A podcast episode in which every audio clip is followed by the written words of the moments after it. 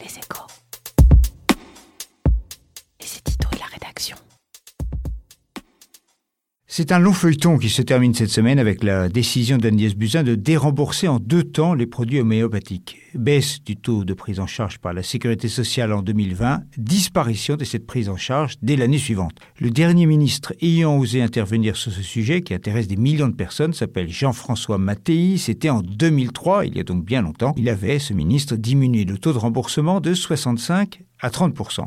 L'arbitrage d'Agnès Buzyn est en réalité doublement courageux. Il réalise des économies alors que ce n'est pas la pente habituelle en matière de santé, et la plupart du temps pour de bonnes raisons. La France euh, s'enorgueillit, à juste titre, d'avoir un système de santé efficace et juste. Les pouvoirs publics s'appuient aussi, c'est la seconde raison, sur la science, aujourd'hui si contestée. En janvier, la principale société savante des médecins généralistes avait qualifié d'ésotérique l'homéopathie, et la haute autorité de santé est elle aussi cruelle sur ses bénéfices réels. Les arguments utilisés pour prendre la défense de l'homéopathie, jusqu'à preuve du contraire, ne convainquent guère sur le fond. Ses partisans n'apportent pas vraiment la preuve de ses bénéfices thérapeutiques, et l'inversion de la charge de la preuve qu'ils réclament, prouvez-nous qu'il n'y a pas d'effet positif, et de mauvaise foi. Quant à la défense de l'emploi évoquée par Anne Hidalgo, Gérard Collomb, Xavier Bertrand, ça n'est pas le rôle premier des cotisations payées par les assurés. Ça ne veut pas dire pour autant que la décision d'Agnès Buzyn n'est pas sans risque politique. Financièrement, l'économie est marginale. En revanche,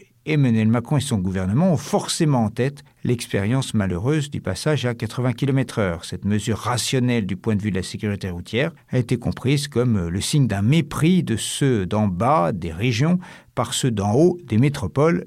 Le pouvoir a dû reculer piteusement. Pour éviter le même inconfort, le gouvernement pourra néanmoins rappeler deux choses. Un, à tout prendre, l'amélioration de la prise en charge des frais dentaires et d'optique est plus profitable à la population que l'homéopathie. 2. Le choix crucial pour des dépenses de santé en hausse de 2% par an depuis 20 ans, et c'est tout à fait logique, ce choix crucial est de prioriser. Les révolutions qui arrivent pour les pathologies graves, les cancers notamment, sont onéreuses, elles peuvent dépasser 50 000 euros par an. Pour continuer à en faire bénéficier des patients, les économies doivent donc être faites où c'est possible. Gouverner, c'est choisir, et choisir, c'est souvent renoncer.